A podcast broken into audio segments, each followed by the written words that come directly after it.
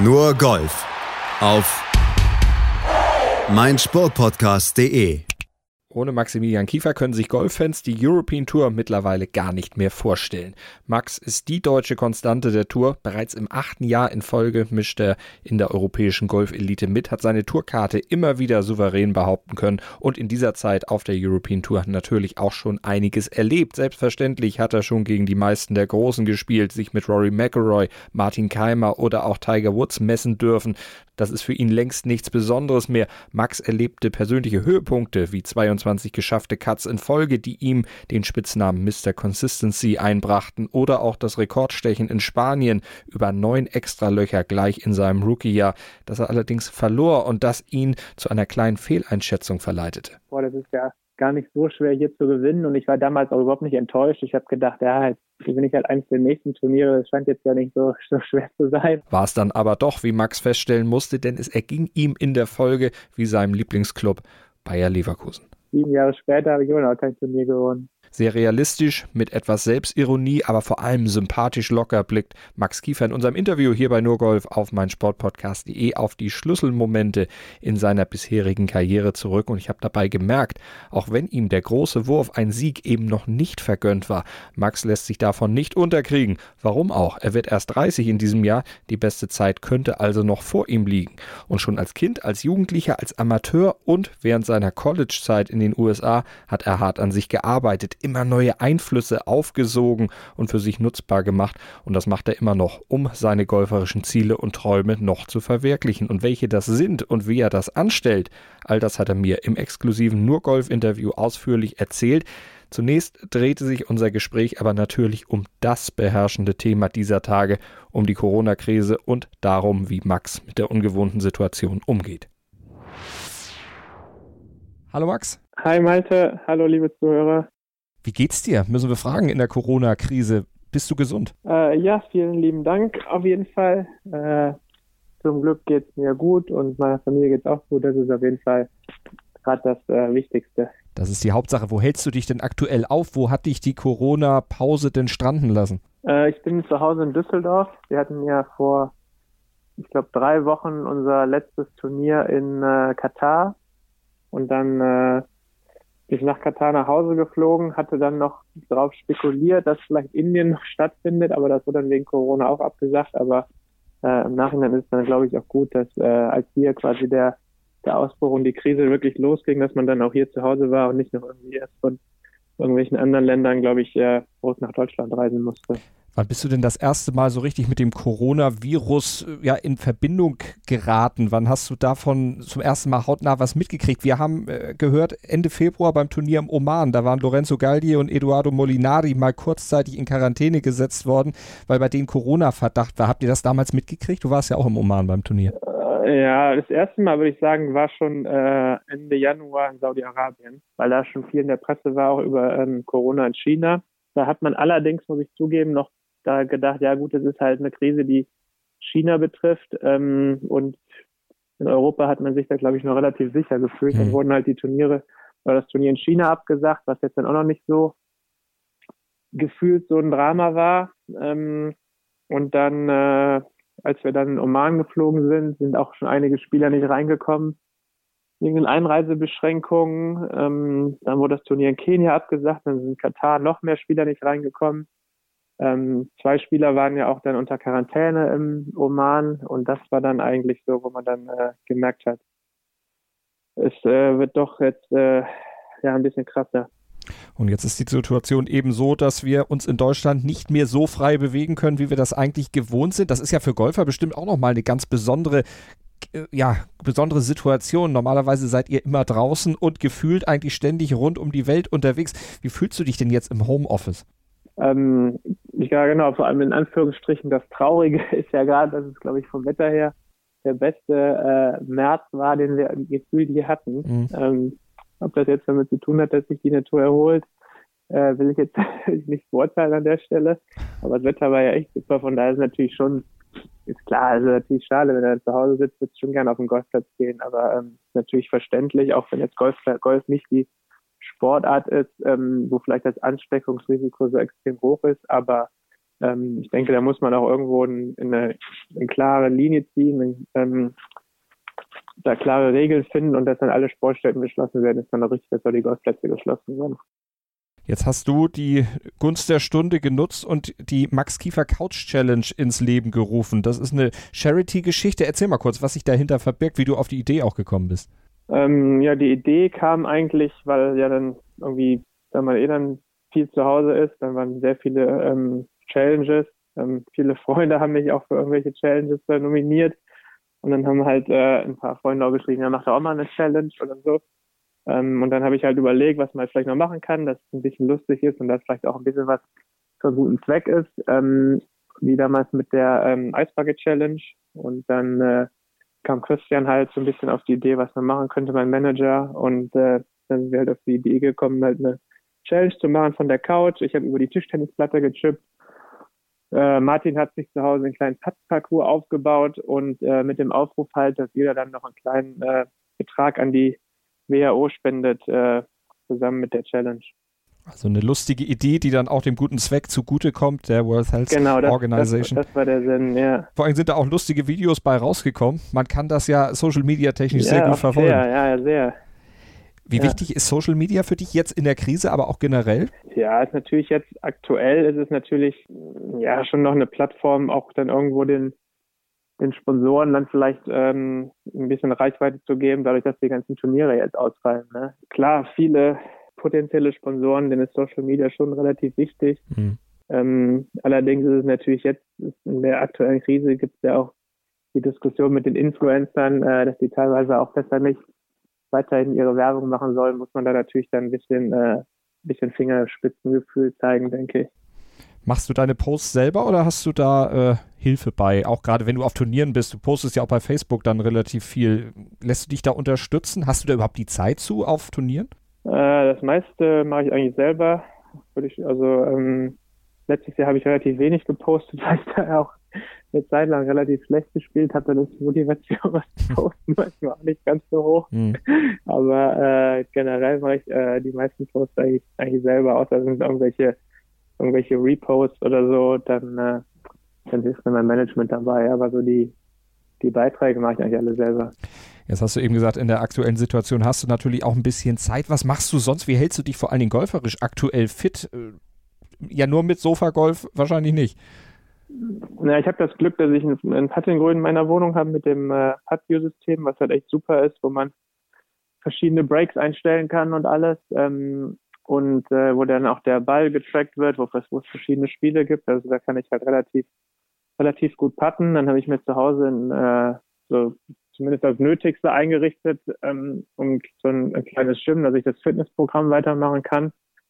Äh, und dann habe ich ein äh, Netz im Garten hier bei Freunden. Ähm, das sind eigentlich so die so die Sachen und dann, dann geht der Tag eigentlich schon rum. Also kannst dich beschäftigen, dieses ins Netz schlagen. Ich habe da mit den beiden Lamperts schon drüber gesprochen, mit Moritz und Caroline, die sagen, ja, langsam auf Dauer wird das stupide, aber man muss sich da ein bisschen was einfallen lassen. Wie variierst du da? Ja, es wird sehr stupide. Klar, es wäre natürlich schön, mal den Beispiel wieder zu sehen und es macht schon Spaß mehr auf der Driving Range, aber äh, ja, es ist halt die aktuelle Situation ähm, und da muss man sich, äh, da muss man da auch mal durch und äh, ja, wenn man so ein, zwei Stunden am Tag zumindest da sein Techniktraining macht, dann äh, macht es vielleicht nicht ganz so viel Spaß, aber das ist dann äh, auch okay. Nutzt du auch äh, technische Hilfsmittel wie ein Trackman oder sowas bei den Übungen? Ähm, den Trackman nutze ich auch, ja. Was ich halt viel nutze, sind Videokameras ähm, und dann eigentlich auch Spiegel, um dann halt äh, ja quasi immer direkt dann das, das Feedback zu haben. Ich glaube, das ist eigentlich auch was, was viele unterschätzen. Man kann auch relativ viel zu Hause machen, einfach vom Spiegel. Ähm, wenn man vom Pro klare Anweisungen hat, was der Fehler sind und was man verbessern will, kann man da wirklich mit Trockenübungen sich ein gutes Gefühl dafür aufbauen, ähm, wie man dann hinkommt zur Verbesserung, wenn man halt immer direkt visuelles Feedback hat. Also das würde ich auch jedem äh, Amateur anraten, der vielleicht kein Netz zu Hause hat, dass man äh, sich einfach vom Pro ein paar Tipps holt, was man besser machen soll und dann kann man das im Spiegel super üben und da halt, wie gesagt, ein super Bewegungsgefühl dann äh, dadurch sehr kriegen. Hast du jetzt auch Kontakt mit deinem Trainer über Video oder über, über Chat? Wie kommuniziert ihr da? Äh, ja, genau. Mein Trainer, ähm, der ist aktuell in, äh, in England. Also mit dem ist es halt ein bisschen dann einfach äh, FaceTime und Videos per WhatsApp hin und her schicken. Ähm, wobei das eigentlich ganz gut läuft, weil ich einen relativ klaren Plan habe, ähm, was ich trainieren muss. Und die Sachen, die ich aktuell trainieren muss, da gehe ich davon aus, dass ich die auch noch in zwei Monaten so weiter trainieren kann. Mhm. Ähm, deswegen sind da zum Glück relativ wenig klar, wenig Fragezeichen, ähm, sondern immer noch relativ äh, klar, was ich machen will, wenn ich jetzt die Bälle da ins Netz schlage. Hast du in dieser Phase auch Kontakt zu anderen Golfern? Gibt es sowas wie Freundschaften auch im Kollegenkreis mit anderen Golfern der European Tour zum Beispiel? Ähm, ja, ich habe mit Martin ein bisschen Kontakt. Ähm, Martin dann mit Matthias Schwab, der in, äh, in Österreich in den Bergen ist und da, glaube ich, so ein bisschen dann probiert äh, abzuschalten. Äh, dann habe ich mit Moritz Lampert viel Kontakt. Also ich würde sagen, ja, da habe ich schon eigentlich gerade, weil jetzt aktuell viel Zeit ist, hat man dann also mit Leuten wie Moritz, ähm, mit denen ich gut befreundet bin, die man aber sonst nicht so oft sieht ähm, oder sich auch sonst nicht so oft telefoniert, hat man dann in dieser Zeit eigentlich sogar fast ein bisschen mehr Kontakt, würde ich so ein bisschen äh, das nutzen, um die alten Freundschaften dann wieder so ein bisschen aufzufrischen. Und dann tauscht ihr euch auch nicht nur golferisch aus? Nee, nee, auf keinen, also definitiv nicht, nee. Was machst du sonst noch in deiner Freizeit wenn, oder in deiner Zeit zu Hause, wenn du eben nicht golfst, wenn du nicht trainierst, wenn du nicht dich um Social Media Posts kümmerst? Wie, wie schlägst du die Zeit tot? Äh, wie schlage ich die Zeit tot? Ich bin eigentlich relativ gut im Zeit totschlagen, muss ich zugeben. Ich kann auch mal einfach so eine Stunde auf der Couch sitzen und äh, nichts tun. Mhm. Und äh, ja, ansonsten lesen, Serien gucken, Filme gucken. Ähm, also das, äh, ja, das geht dann eigentlich schon. Hast du eine Buchempfehlung oder eine Serienempfehlung für unsere Hörer? Äh, als Buchempfehlung würde ich sagen, das äh, Buch, was äh, Thomas Björn letztes, diesen Sommer auf, äh, letzten Sommer auf den Markt gebracht hat. Das ist sehr interessant. Da sind sehr viele, gerade geht er auch sehr darauf ein, auf so die Probleme, die teilweise im, äh, im Profi-Golf so, was sie das mit sich bringt und mhm. die verschiedene Leute, die meistern. Das ist auf jeden Fall sehr interessant. Und Serienempfehlung, die großen kommerziellen Serien, äh, die habe ich eigentlich alle geguckt. Game of Thrones, Blacklist. äh, da bin ich jetzt wahrscheinlich nicht der, äh, der Experte für Geheimtipps. Aber über Mindgame können wir gerne noch einen Augenblick sprechen. Das ist ein Buch eben von Thomas Björn rausgegeben worden im letzten Jahr, was auch sehr viel sich um die Psychologie im Golfsport dreht. Das ist auch ein Buch, was wir hier noch bei Nurgolf in einer der nächsten Episoden mal besprechen werden mit der Kollegin Desiree Wolf, wo auch eben sehr viele Profisportler, Martin Keimer zum Beispiel, zu Wort kommen. Was konntest du aus dem Buch für dich selber mitnehmen? Ähm, ja, ich glaube, es ist interessant zu sehen, weil halt es kommen sehr viele auch wirklich sehr, sehr erfolgreiche Profisportlerinnen ähm, und auch sehr erfolgreiche Golfer zu Wort. Ähm, und jeder hat auch irgendwie die Karriere, Karrieren sind nicht alle äh, immer nur bergauf verlaufen. Und es geht halt gerade in dem Buch eigentlich viel darum, wo die Karrieren so ein bisschen äh, einen Knick auch hatten, würde ich sagen. Und äh, dann zu lesen, wie die, äh, wie die Sportler dann in mit den Situationen umgehen, ähm, da kann man dann schon immer relativ viel mitnehmen. Jetzt hast du eben gesagt, du sitzt auch gerne mal nur ein bisschen rum und, und denkst auch vielleicht ein bisschen nach. Denkst du auch in der aktuellen Situation über die Zukunft nach? Ist diese Situation jetzt für einen Golfprofi belastend, weil es auch letztlich, ja, du hast vorhin gesagt, die Sponsoren können sich nicht richtig präsentieren natürlich in der Zeit. Es kommen keine Einnahmen durch Preisgelder. Ist das vielleicht auch existenzbedrohend für einen Golfprofi, je nachdem, wie lange es dauert? Ja, auf jeden Fall denkt man darüber nach. Ähm, man denkt natürlich auch oder hofft, oder man weiß natürlich nicht, was einen erwartet, wann es wieder losgeht. Ähm, ich meine, man hör, ich höre die Frage jetzt relativ häufig, ich habe hier schon was gehört, wann, äh, wann, äh, wann die Tour wieder losgeht. Ich meine, genauso gut äh, kann man fragen, wann, wann jetzt der Virus, wenn das jetzt alles hier vorbei ist und so. Das weiß ja auch keiner. In den, in den Nachrichten oder die Politiker müssen ja auch jeden Tag wieder aufs Neue ähm, auf die Situation reagieren. Und so ist es im, ähm, im Golf zurzeit auch. Also wir können eigentlich nur die Füße stillhalten und, und wirklich abwarten. Deswegen da irgendwie, glaube ich, Prognosen abzugeben, äh, das ist auf jeden Fall noch nicht äh, noch der falsche Zeitpunkt dafür. Mhm. Aber wenn so wenn sich das länger hinzieht und dann äh, viele, ich meine, die Golfturniere leben von den Sponsoren, wenn die Sponsoren dann wahrscheinlich ähm, finanzielle Probleme natürlich auch haben, dann äh, liegt es auf der Hand, dass viele äh, Firmen da sagen werden, ja, wir cutten erstmal die Golfturniere raus. Ähm, dann macht man sich natürlich dann, dann schon ein paar Sorgen, dass es dann, äh, dass die Tour nicht mehr dieselbe sein wird wie vorher. Ein etwas nachdenklicher Blick in die Zukunft, den wir dann aber im zweiten Teil unseres Interviews wieder verlassen haben. Max hat stattdessen mit mir zurück auf seine golferischen Anfänge und Wurzeln zurückgeschaut und das hört ihr nach einer kurzen Pause hier bei Nurgolf auf meinsportpodcast.de. Wo liegen die Anfänge von Maximilian Kiefers Golfkarriere? Max wurde 1990 in Bergisch Gladbach geboren und das Fable für Golf, das wurde ihm in frühester Kindheit bereits eingepflanzt. Darum geht's gleich hier bei uns bei nur Golf auf mein Sportpodcast.de im exklusiven Interview mit European Tourstar Max Kiefer. Wie fing denn bei dir alles mit dem Golfsport an? Wann ist es bei dir losgegangen und wodurch? Es ging los eigentlich als Kind, ähm, weil meine Eltern gespielt haben die haben mich dann auch äh, mit auf den Golfplatz immer genommen und äh, mir hat einfach, glaube ich, dann irgendwie der Sport an sich viel Spaß gemacht und was ich halt immer hatte, ich hatte immer meine Freunde am Golfplatz. Also ich hatte immer, wir hatten immer eine so coole Jugendmannschaft, ähm, mit denen es viel Spaß gemacht hat, nachmittags auf den Platz zu gehen und zu zocken. Und also ich glaube, es ist, glaube ich, in diesem gerade jungen Alter sehr wichtig, dass man, äh, dass man da seine Freunde hat, ähm, die das Gleiche tun und die, die, die gleiche Euphorie für den, für den Sport haben wie man selbst. Ähm, und das hat dann so ein bisschen bei mir dazu geführt, dass ich dann irgendwann äh, leistungsmäßiger gemacht habe. War Golf also gleich die große sportliche Liebe oder gab es da auch noch eine andere Sportart, wo du sagst, das hätte ich mindestens genauso gerne gemacht wie, wie Golf? Äh, Skifahren gab es noch. Ähm, also ich war früher eigentlich den Winter immer in Österreich, ähm, weil mein Opa hatte auch in einem Haus in Österreich, die Familie, und da war ich eigentlich immer den ganzen Winter, bin da auch mal für, einen, für einen Skiclub gefahren. Aber irgendwann war ich dann einfach im Ski nicht mehr, Skifahren nicht mehr gut genug, würde ich sagen, so mit 13, 14, ähm, weil ich halt eigentlich auch nicht genug Training hatte, weil ich nicht oft genug dann da war. Und äh, dann war eigentlich alles, ab, würde ich sagen, 13, 14 aufs Golf ausgerichtet. Wobei im mhm. Nachhinein muss ich sagen, das ist, glaube ich, gut, wenn man viele verschiedene Sportarten auch als Jugendlicher macht. Ähm, auch ruhig leistungsmäßig, weil man halt dann schon ein sehr gutes Bewegungsgefühl entwickelt und äh, sich nicht zu früh auf nur eine Sportart konzentriert.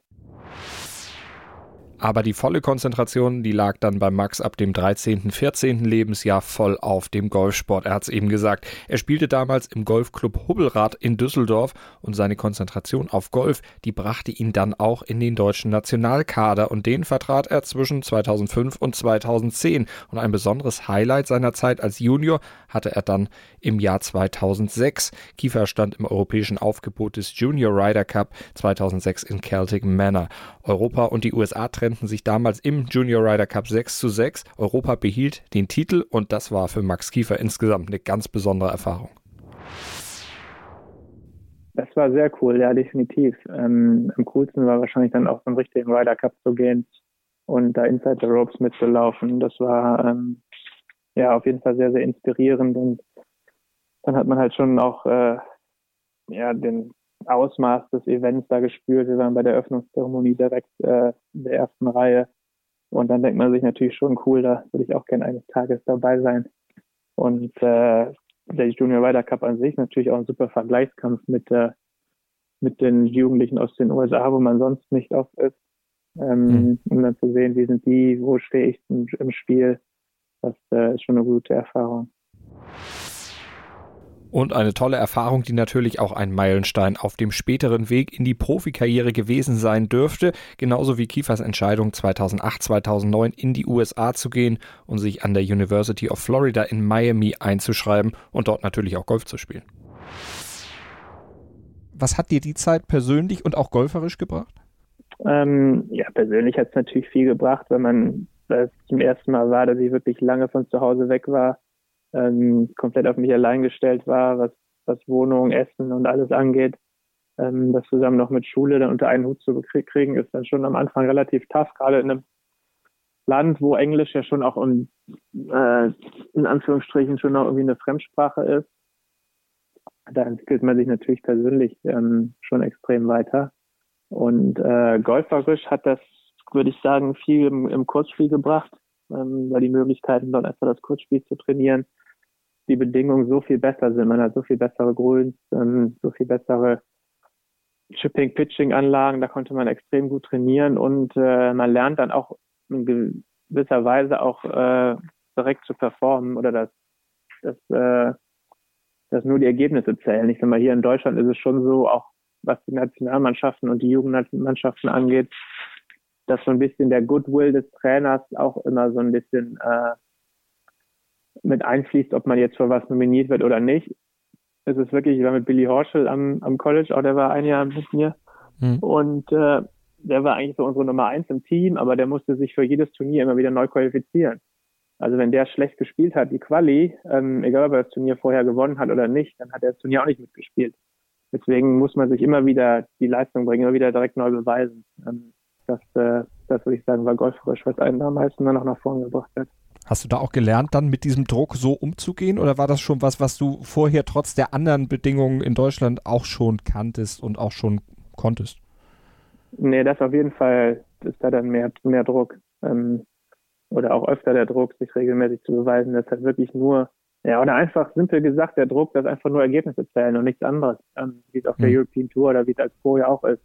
Ja. Wenn ich auf der Tour ein, ein schlechtes halbes Jahr habe, dann kann das schon, äh, kann das schon dafür reichen, dass man die Tourkarte verliert oder ähnliches.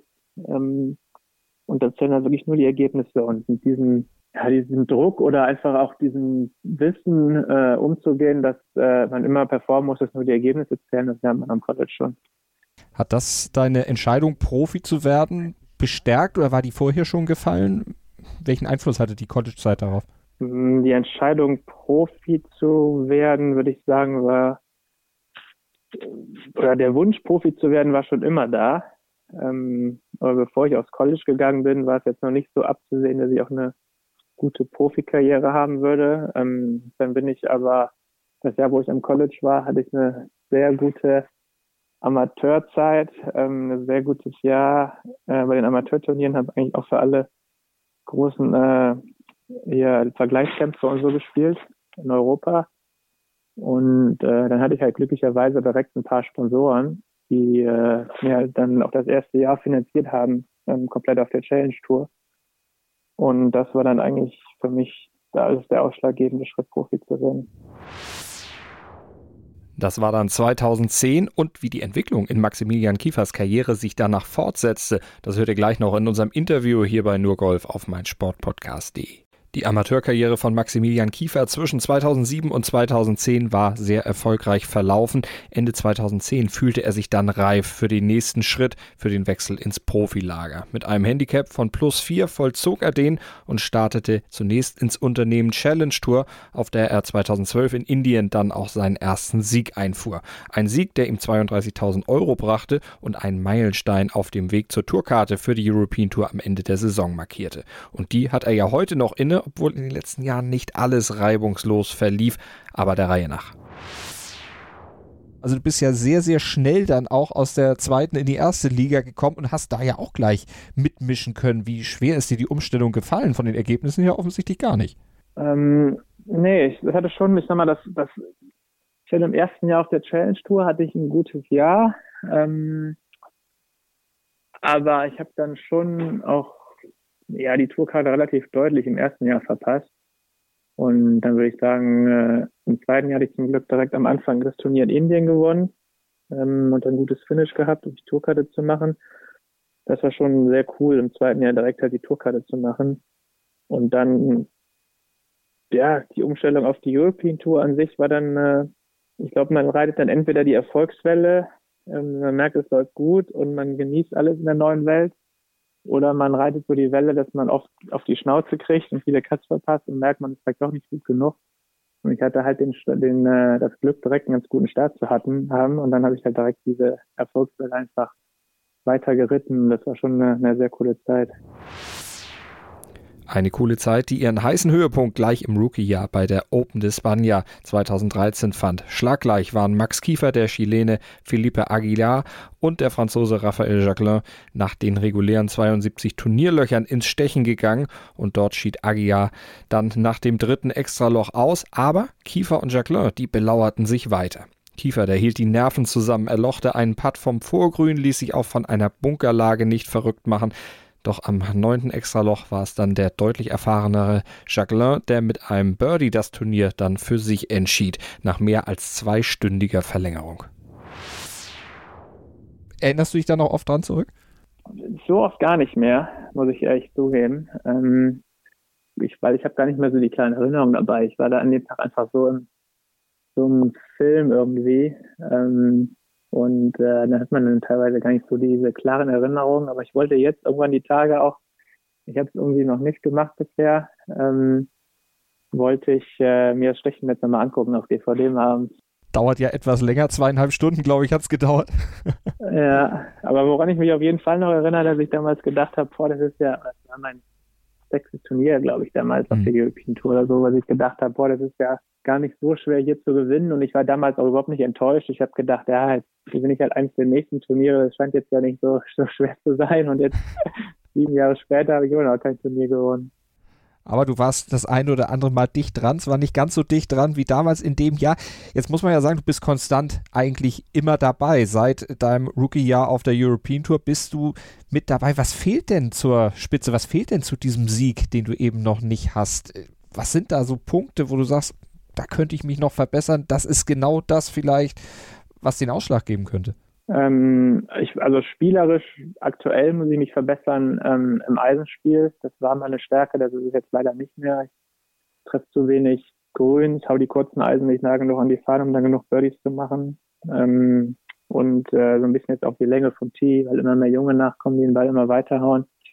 Das sind so die zwei Punkte, wo ich eigentlich nicht aktuell probiere meistens zu, zu verbessern. Und mhm. äh, ja, ich glaube, ich hatte eigentlich bis 2015, würde ich sagen, ging es schon immer relativ steil bergauf in, in meiner Karriere. Und dann ab 2015 dann äh, kam schon so ein bisschen ein bisschen ein Knick. Ich habe zwar jedes Jahr konstant die Tourkarte gehalten, ähm, aber ich habe nicht so wirklich meine eigenen Erwartungen äh, seitdem erfüllt.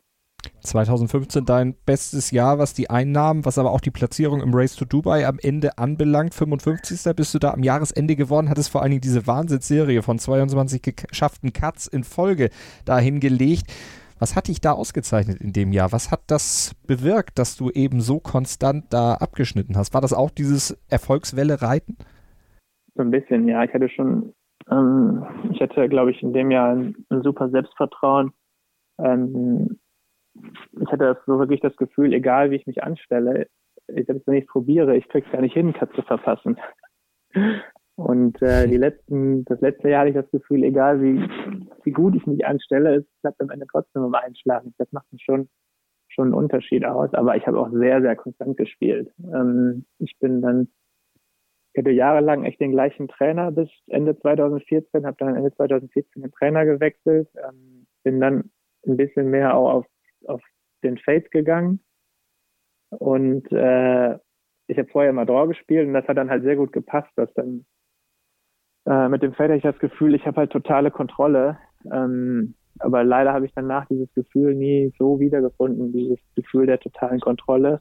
Mhm. Und äh, man kann das dann auch nicht reproduzieren. Das ist dann auch irgendwie, wenn ich jetzt probiere, das zu machen, was ich damals probiert habe, dann habe ich äh, 40 Meter Slices. Also äh, deswegen, ja, aktuell probiere ich einfach weiter zu, ja, ich will nicht sagen suchen, aber weiter zu arbeiten und dann äh, kommt hoffentlich dieses Selbstvertrauen und diese, ja, diese Konstanz, diese simple, die sich einfach einfach und simpel anfühlt, das Spiel, das kommt dann hoffentlich wieder zurück. Du sagst, man kann das praktisch nicht reproduzieren. Kann man das theoretisch irgendwo fassen, wo es dran gelegen hat oder warum das dann eben plötzlich dann abhanden kommt? Ähm, ja, ich habe äh, ein sehr einfaches Schwunggefühl gehabt damals. Ähm, es war sehr, sehr simpel und das habe ich dann auch über wirklich über einen längeren Zeitraum, über das ganze Jahr gemacht. Ähm, und das Schwunggefühl hat am Anfang den Ballflug dann auch produziert, den, äh, den ich haben wollte oder einen, einen guten Ballflug produziert. Ähm, und irgendwann, wenn man von einer Sache dann zu viel macht, ähm, kann das dazu führen, dass es dann teilweise dann wieder in die andere Richtung geht. Und dann war es halt zu sehr, zu sehr auf dieser, also zu sehr in der anderen Richtung. Es war zu sehr auf dieser, dieser Slice-Seite dann von dem Schwunggefühl, was ich damals hatte. Mhm. Ähm, ja, und äh, deswegen das, das Gefühl, das kann man, glaube ich, nicht mehr, nicht mehr reproduzieren. Aber was man sieht halt, oder was mir, seitdem habe ich halt viel gesucht, muss ich sagen. Ich habe wirklich viele Trainer gewechselt die letzten drei, vier Jahre, ähm, viel gesucht, auch das Gefühl der Kontrolle immer gesucht. Ähm, und das war dann teilweise auch zu viel. Ich habe teilweise dazu genau ähm, im, im, Schwung, was ich machen wollte, ähm, habe zu sehr die Kontrolle gesucht und dadurch habe ich dann eigentlich ja so ein bisschen verloren, einfach frei zu spielen, frei zu schwingen und äh, im Grunde genommen ist dadurch dann noch weniger Kontrolle Kontrolle gekommen, weil man gewinnt ja so ein bisschen Kontrolle auch, indem man die Kontrolle, indem man die Kontrolle abgibt. Und mhm. diese Balance habe ich, glaube ich, damals super hinbekommen. Ähm, und da wäre es natürlich dann, äh, dann schön, wieder da, dahin zu kommen. Wenn du nochmal an diese Open des Spanier 2013 zurückdenkst, glaubst du, deine Karriere bisher wäre anders verlaufen, wenn du damals das Stechen gewonnen hättest?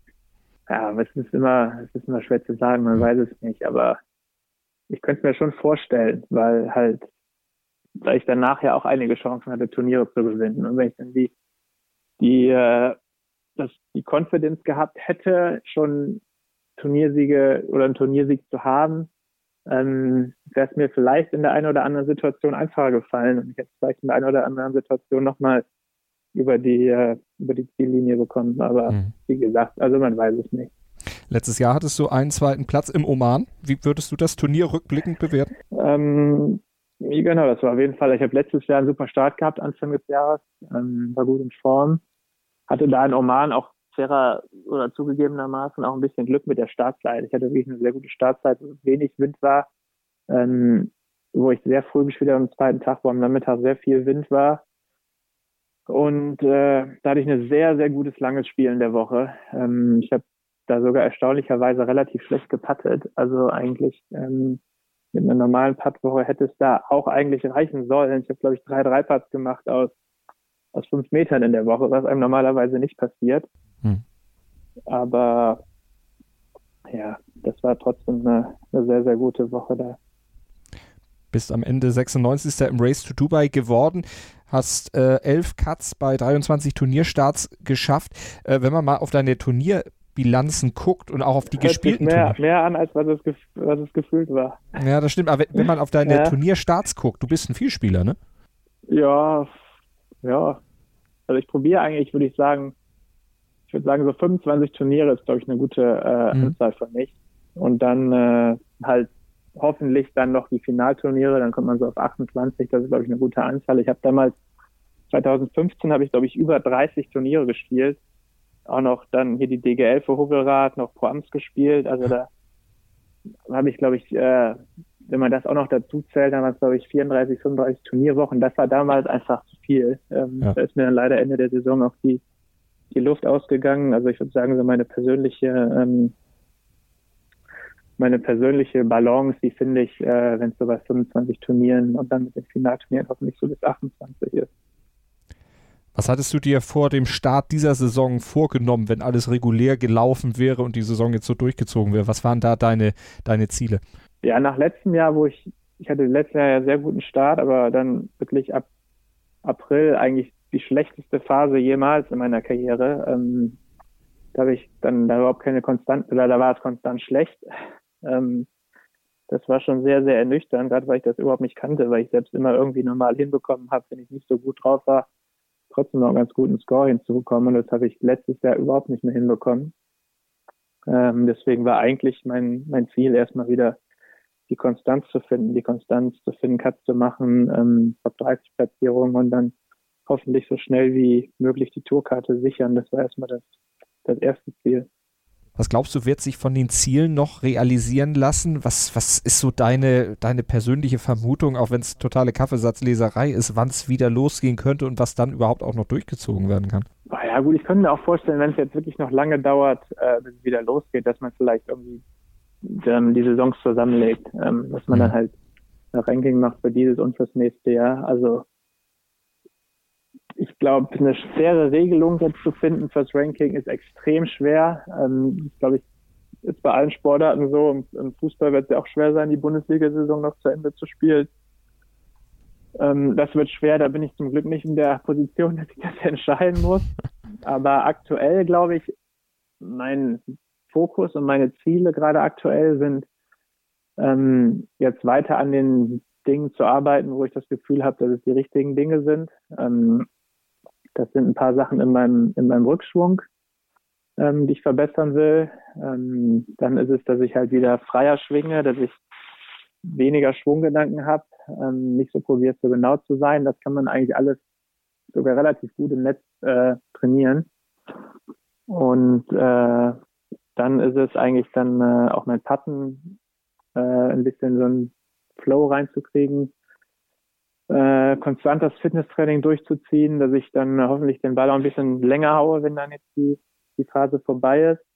Und dann werden die Ziele, wenn es dann wieder losgeht, die gleichen bleiben. Ähm, das Ziel wird sein, konstant die Cuts zu machen, konstant zu spielen und äh, so schnell wie möglich die Tourkarte abzusichern. Und wenn du dir was erträumen dürftest, was wären noch so Träume, die du in deiner Karriere erreichen willst? Du bist jetzt knapp zehn Jahre Profi, wirst ähm, äh, im, im Sommer wirst du 30. Äh, was hast du dir noch vorgenommen, was man oder was würdest du dir erträumen, sagen wir es so? Vornehmen kann man sich viel, aber was wäre so, so ein Traum? Ein Turnier auf der European Tour zu gewinnen und äh, man, drei, vier Jahre konstant äh, Top 50 der Welt zu sein, konstant die Majors mitzuspielen äh, und ein Ryder Cup, das wäre das wäre schon der Traum und äh, das langfristige Ziel. Olympia auch? Olympia auch, ja, definitiv. Ähm, ich glaube, gerade jetzt Japan wäre cool, ähm, weil äh, ich war noch nie in Japan, aber was man so gehört hat, ähm, geben sich die Japaner bei solchen Veranstaltungen schon schon sehr, sehr viel Mühe. Also wenn das jetzt nächstes Jahr dann stattfinden würde in Tokio, wäre das, äh, das definitiv auch ein Ziel, auch nach dem was alle anderen da, äh, da berichtet haben. Ähm, aber das, das geht eigentlich mit dem Ziel, die Tourkarte so schnell wie möglich abzusichern, ja. überein. Ich meine, wenn ich, weil das, die, die, Olympischen Spiele zählen ja nicht fürs Ranking ähm, und man verpasst dadurch ja auch zwei, drei normale European Tour Turniere. Ähm, also wenn ich jetzt bis Juni, Juli oder wann der Qualifikationsprozess äh, zu Ende ist, Juni, Juli, die Tourkarte abgesichert habe, dann hätte ich wahrscheinlich eine gute Saison bis dahin gespielt und auch gute Chancen, mich für Olympia zu qualifizieren. Äh, und dann könnte man auch ja, guten Gewissens äh, dahin fliegen und das Ganze genießen, was auch alle erzählt haben, wie toll das im olympischen Dorf ist für den anderen Sportlern. Das wäre natürlich, äh, das wäre natürlich schon sehr, sehr cool, das mal mitzuerleben. Was ist jetzt in der Corona-Zeit das, was dir am meisten abgeht, was dir am meisten fehlt? Ähm, ja, was mir am meisten fehlt, ist, glaube ich, äh, einfach rauszugehen, auch wenn gutes Wetter ist, morgens auf den Golfplatz zu fahren und meinen, meinen Freunden zu zocken und äh, an meinem Spiel zu arbeiten und dann natürlich die die Reiserei. Ähm, was mich persönlich oder was mir persönlich noch ein bisschen fehlt, ist es, ähm, abends einfach rauszugehen, was essen zu gehen oder mittags, bevor man sein äh, Workout macht, irgendwo einen Kaffee zu setzen, einen Kaffee zu trinken. Das sind schon so Sachen, die man immer so für selbstverständlich genommen hat. Mhm. Wenn die dann einmal nicht so da sind, dann, dann weiß man die umso mehr zu schätzen. Das sind so die Sachen, die mir jetzt persönlich am meisten fehlen, würde ich sagen. Ähm, aber ja, es ist jetzt wirklich, also ähm, im Gegensatz dazu, was manche andere jetzt gerade durchmachen, das glaube ich sehr, sehr, sehr, sehr geringe Sachen, auf die ich da äh, verzichten muss. Aber da wünschen wir dir und uns allen natürlich, dass es möglichst bald wieder alles normal und seinen normalen Gang geht. Und natürlich, dass du gesund bleibst, Max. Ja, vielen lieben Dank. Das ist äh, bei allen sportlichen äh, Zielen ist die, ist die Gesundheit auf jeden Fall äh, das Wichtigste. Das merkt man äh, sowieso immer, jetzt natürlich in dieser Zeit aktuell noch mehr. Danke fürs Interview. Vielen lieben Dank, Malte. Maximilian Kiefer war das im exklusiven Interview hier bei Nurgolf auf meinsportpodcast.de. Noch mehr Interviews gibt es natürlich bei uns in unserem Nurgolf-Feed auf meinsportpodcast.de oder mit dem Podcatcher eures Vertrauens. Und wenn ihr uns über iTunes hört, dann schreibt uns gerne eine kleine Rezension und lasst ein paar Sterne da. Wenn euch unsere Podcasts von Nurgolf auf meinsportpodcast.de, Deutschlands größtem Sportpodcast-Portal, gefallen, würden wir uns sehr über euer Feedback und natürlich über eure Bewertung freuen freuen. Macht mit, bleibt uns gewogen. Ansonsten hier bei Nurgolf auf mein Sportpodcast.de. Wir haben noch mehr Interviews in den nächsten Wochen für euch parat. Nur Golf auf meinsportpodcast.de